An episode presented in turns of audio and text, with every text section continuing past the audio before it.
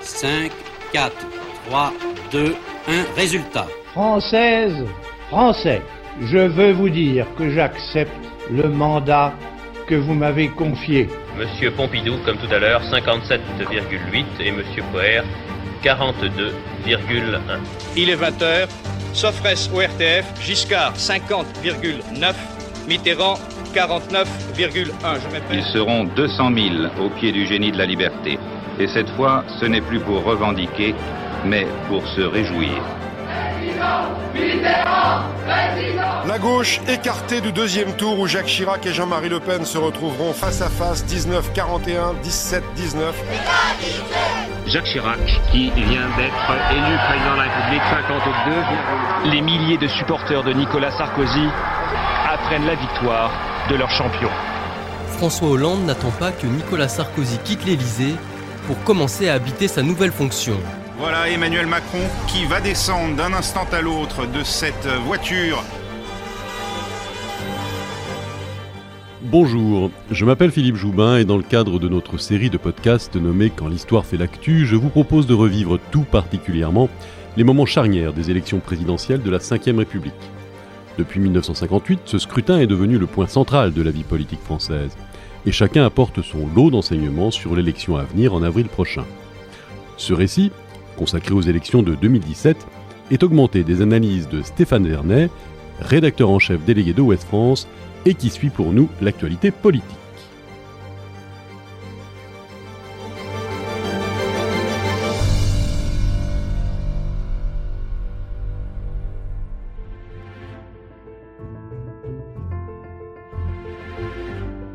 À écouter les plus fins analystes de la vie politique française, la campagne électorale présidentielle de 2017 aurait dû être d'un mortel ennui.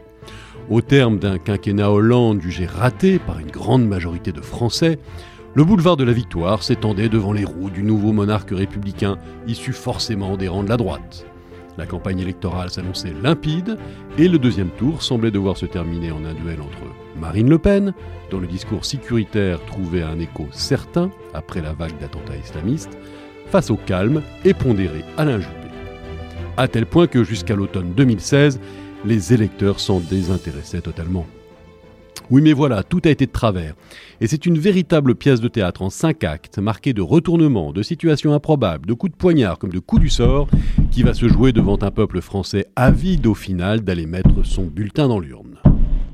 Le pouvoir, l'exercice du pouvoir, les lieux du pouvoir et les rites du pouvoir ne m'ont jamais fait perdre ma lucidité, ni sur moi-même, ni sur la situation, car je dois agir.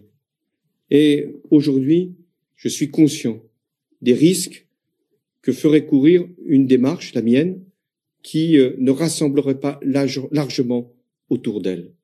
Aussi, j'ai décidé de ne pas être candidat à l'élection présidentielle. C'est par ces mots, prononcés en direct à la télévision, que le septième président de la Ve République annonce le 1er décembre 2016 à 20h sa lourde décision. On l'a entendu, le ton de sa voix est triste, il a bafouillé sur un mot, ce qui n'est pas son habitude. François Hollande est touché.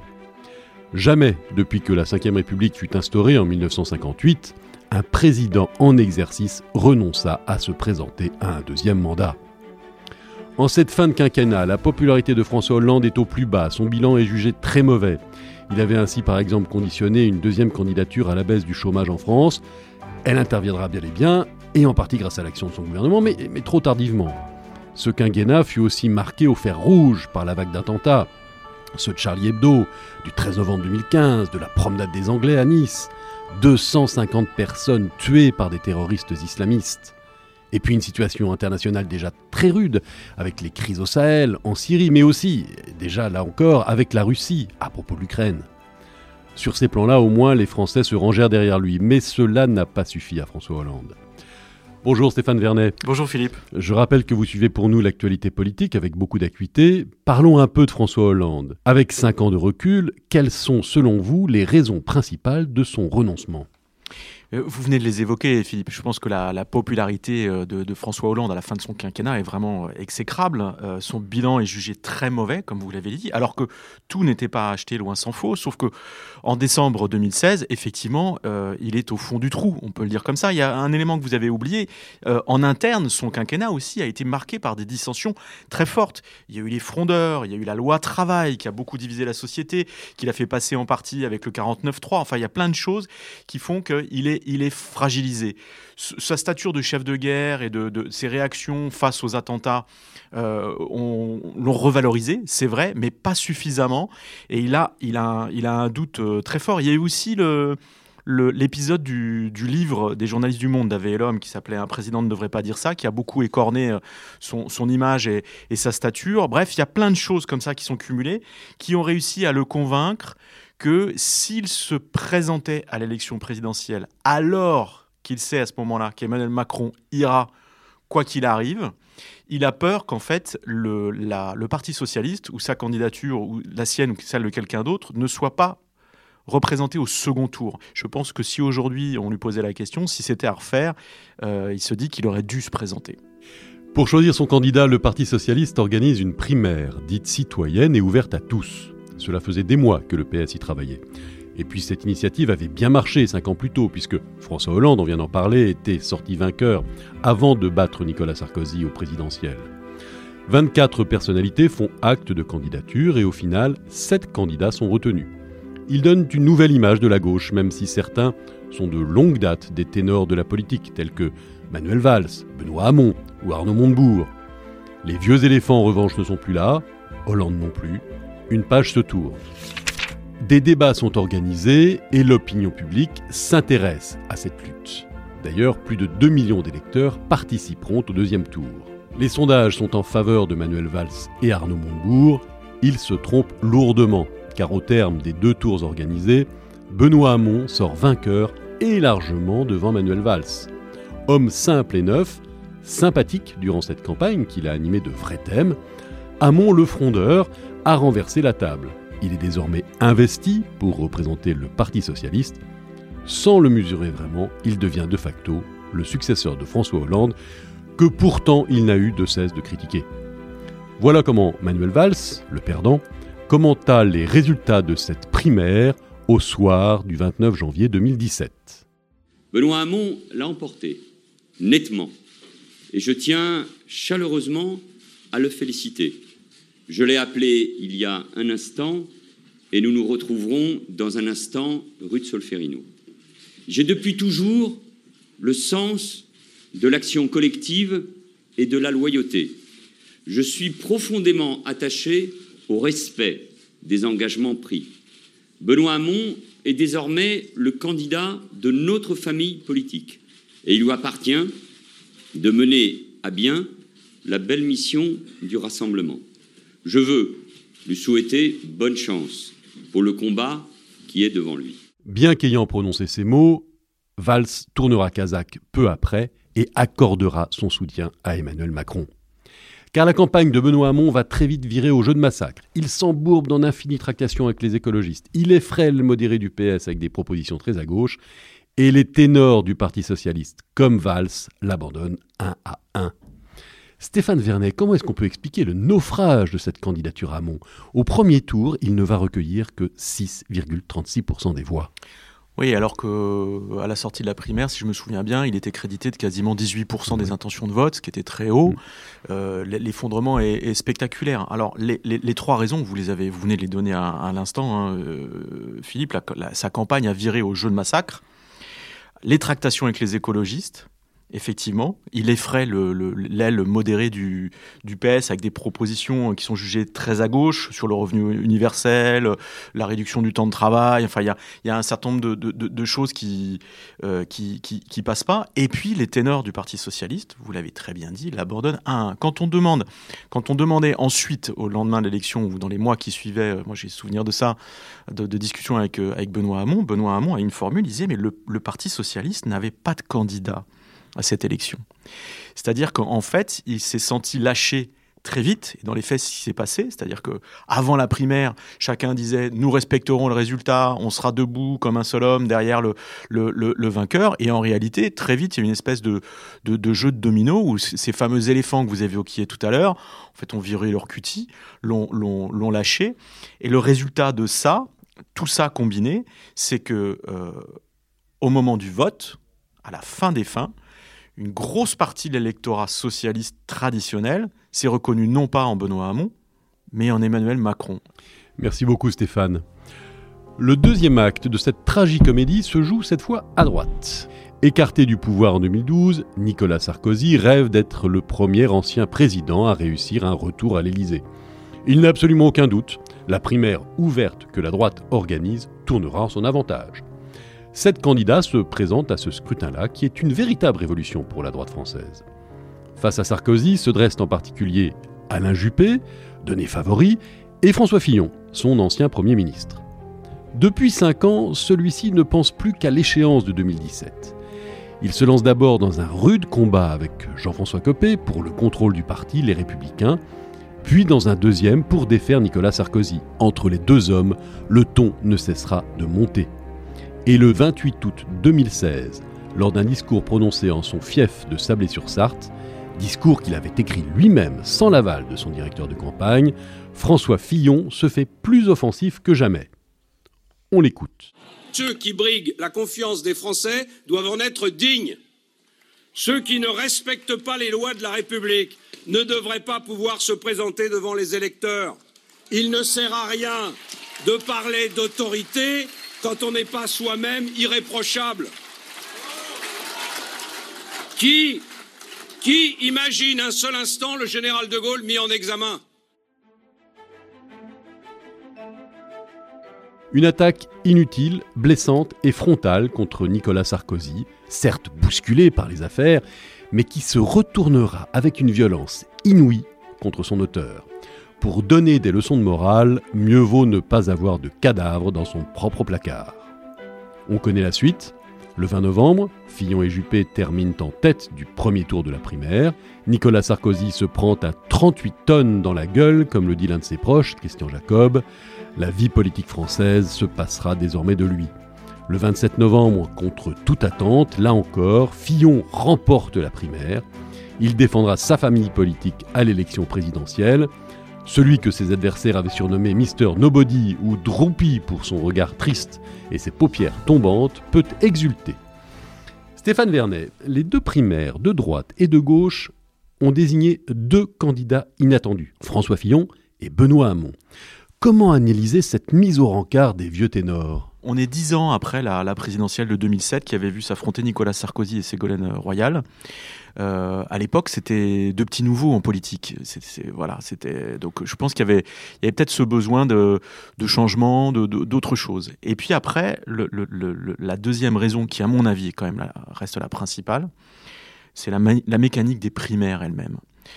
En fait, il y a, six mois, je, vous aurais défendu l'idée euh, que finalement la primaire était un bon moyen de choisir un candidat ou une candidate à une élection euh, présidentielle. Parce que euh, il y a six mois, le, la, primaire des Verts, comme la primaire des Républicains, voire la primaire des socialistes, donnait l'illusion ou l'impression que finalement, la malédiction de 2017 ne s'était pas reproduite en 2021 ou pour 2022. Six mois après, j'ai complètement revu mon, jugement. Effectivement, la primaire, c'est une machine à perdre. En fait, il n'y a rien de pire pour fractionner une famille et pour diviser les candidatures.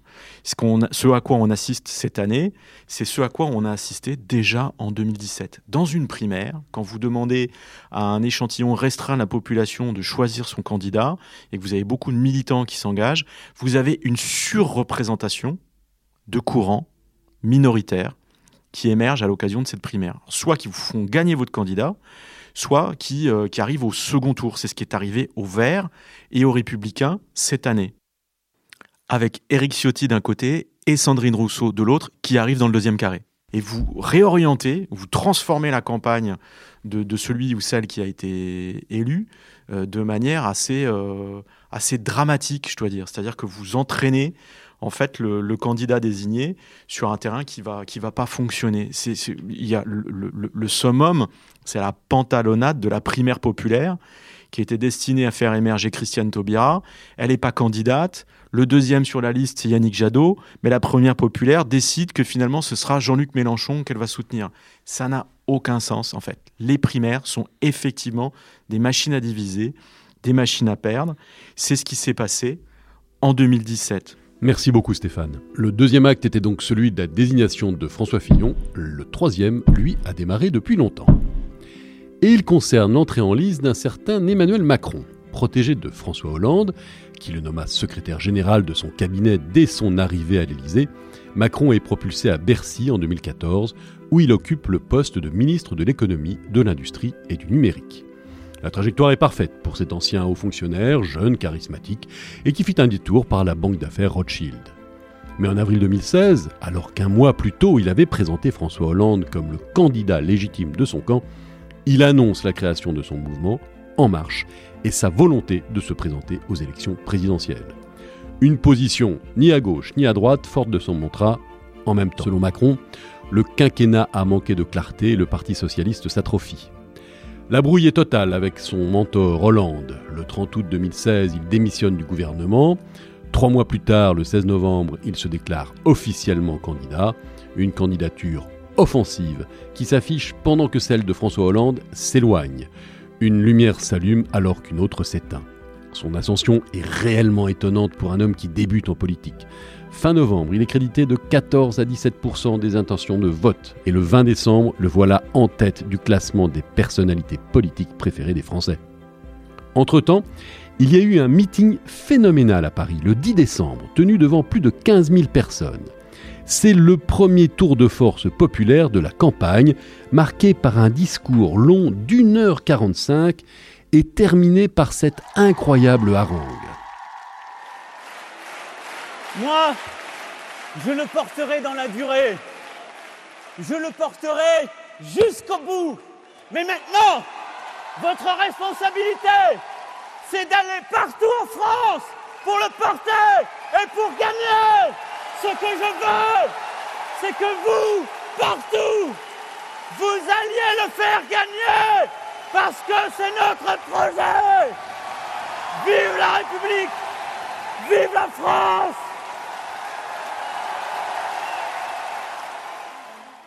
Pour la petite histoire, Emmanuel Macron n'avait pas de retour son et il ne s'entendait pas parler.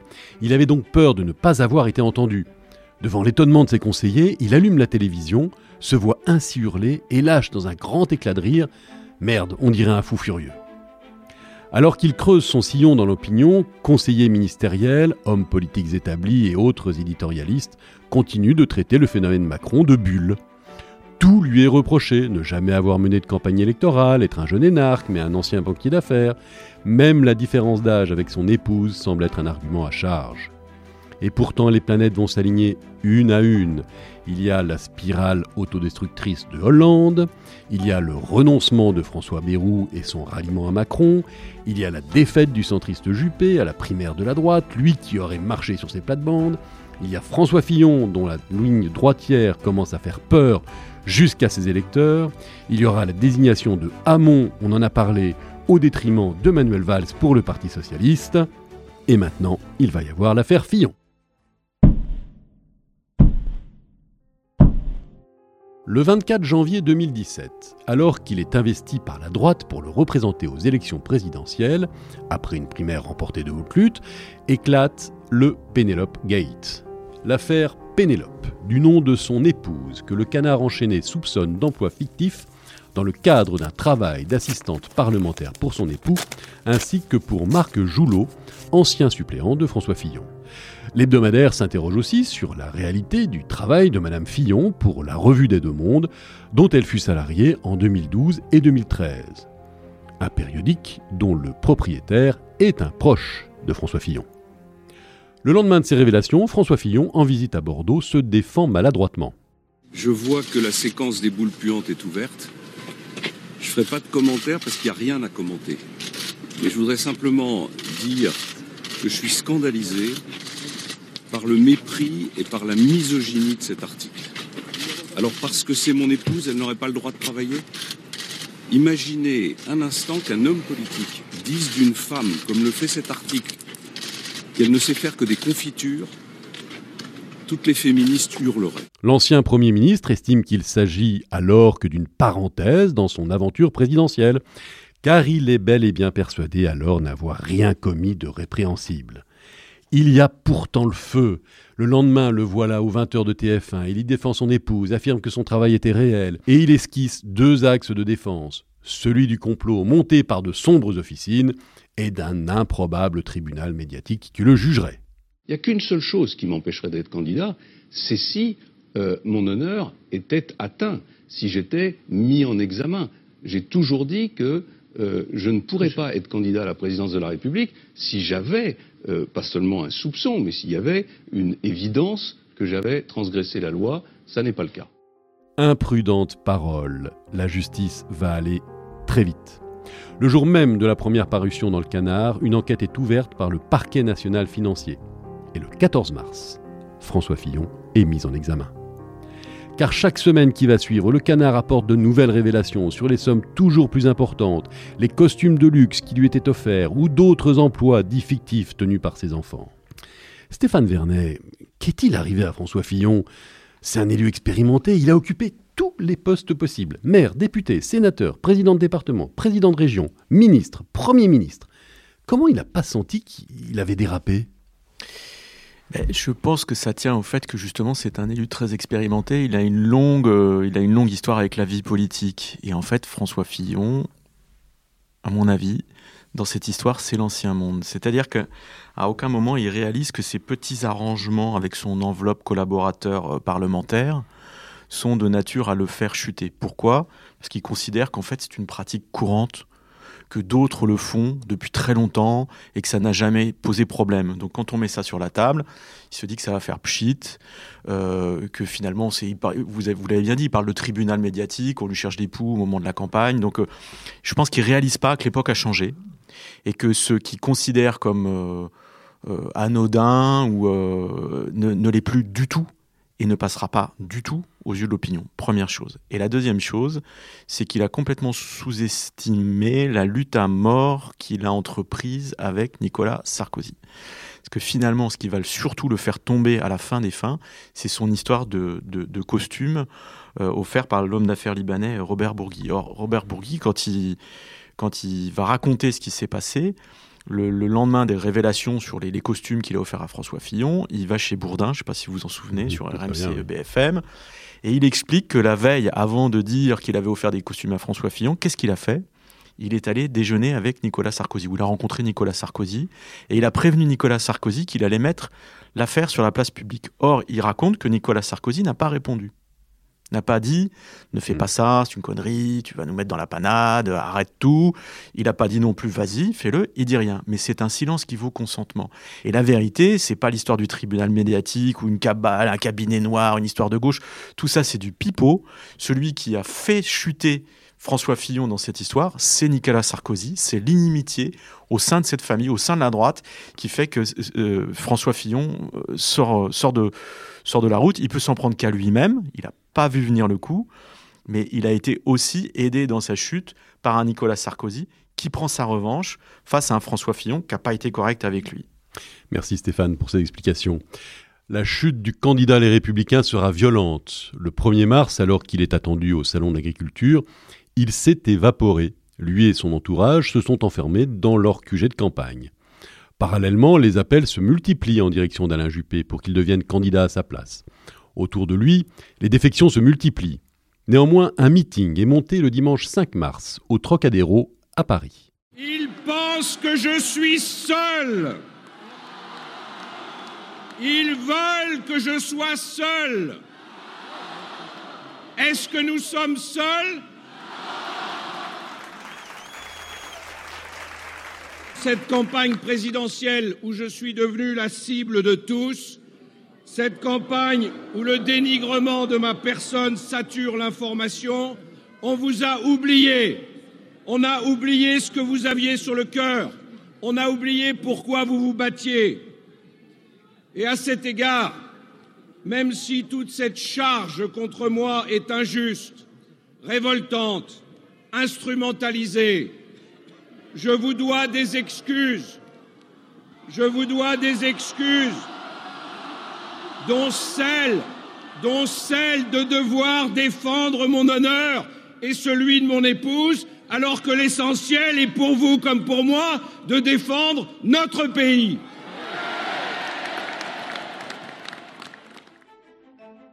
François Fillon en sort regonflé. Il ira jusqu'au bout. Au soir du premier tour, il termine troisième avec 20,01% des voix. La droite vient de perdre une élection qui lui semblait acquise. Il n'est pas le seul déçu de ce premier tour, il y a aussi Jean-Luc Mélenchon. Dans les toutes dernières semaines de campagne, sa progression fut fulgurante. Une progression de 19% de sa cote de popularité en un mois. Dans les deux dernières semaines avant le vote, il semblait même en mesure d'atteindre le deuxième tour au sortir d'une campagne très réussie. Il a tenu d'immenses meetings populaires, a dominé les deux débats télévisés, doublé puis distancé Benoît Hamon, dont il siphonne les voix. Stéphane Vernet, je me retourne encore vers vous.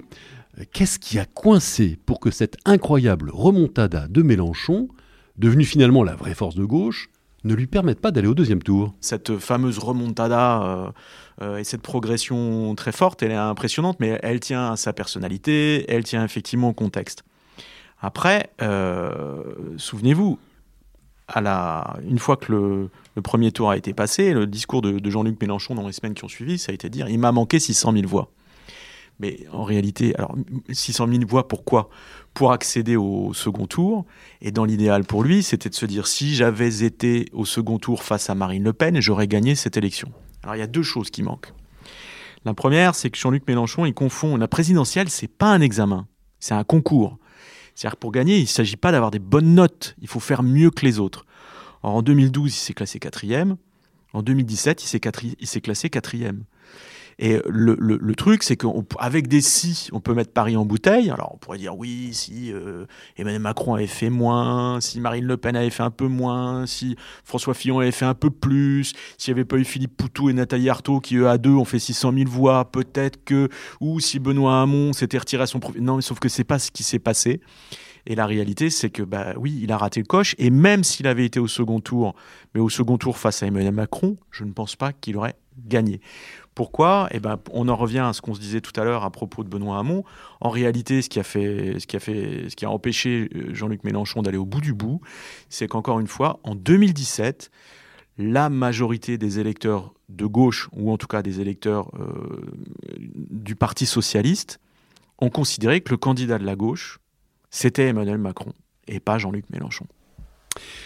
Merci bien Stéphane. Alors forcément, terminer quatrième à moins de deux points de Marine Le Pen, qualifiée pour le second tour, est une immense déception. Et c'est un Mélenchon mauvais perdant qui s'exprime lors de la soirée électorale du premier tour. Le résultat annoncé depuis le début de la soirée n'est pas celui que nous espérions. En toute hypothèse, ce ne sera pas celui qui a été annoncé qui sera le bon. En effet, le ministère de l'Intérieur a réservé sa déclaration jusqu'à ce soir minuit. Bien sûr, d'ici là, médiacrates et oligarques jubilent.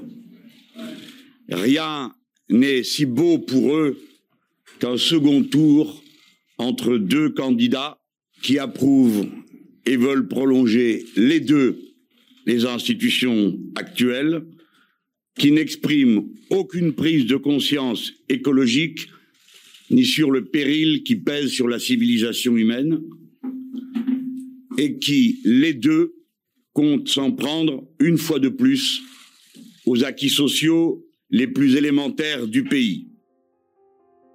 C'est un entre-deux tours tendu qui se joue entre Emmanuel Macron et une Marine Le Pen qui s'adjoint le soutien de Nicolas Dupont-Aignan. Il est marqué par le mouvement social des salariés de Whirlpool, Damien, dont le site est en voie de délocalisation. Apprenant que Marine Le Pen s'y rend, Emmanuel Macron, qui avait prévu une rencontre avec l'intersyndicale hors du site, s'y précipite. Comme le dira son entourage ensuite, il se mettait sciemment à portée d'engueulade. D'abord celle qu'il passe à son équipe de campagne, qui avait voulu le protéger en lui évitant un déplacement délicat. Ensuite par le savon que les salariés qui souffrent lui infligent avant que le dialogue s'installe. C'est long, c'est tendu, cela dure presque toute une journée. Le 3 mai a lieu le traditionnel débat entre les deux finalistes. Ce sera sans doute le pire de la Ve République. Agressive et imprécise dans ses réponses, Marine Le Pen y sombre face à un Macron inflexible et bien préparé. Elle perd même pied. Souvenez-vous de cet instant-là absolument surréaliste.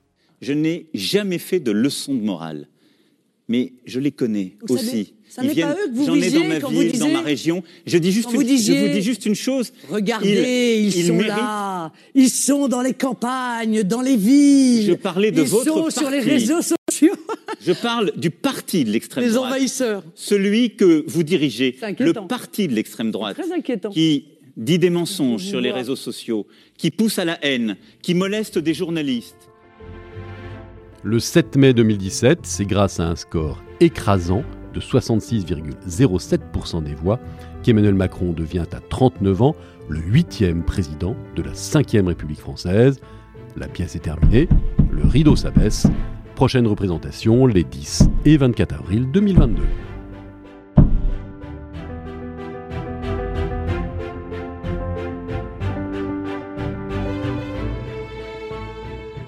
2017. La politique, plus forte que la fiction. Un podcast de Philippe Joubin, avec la collaboration de Stéphane Vernet et du service documentation de Ouest France, en partenariat avec l'INA. Réalisation et montage, Anaïs Martinez, Maëlys Sennetier et Ronan Coquelin.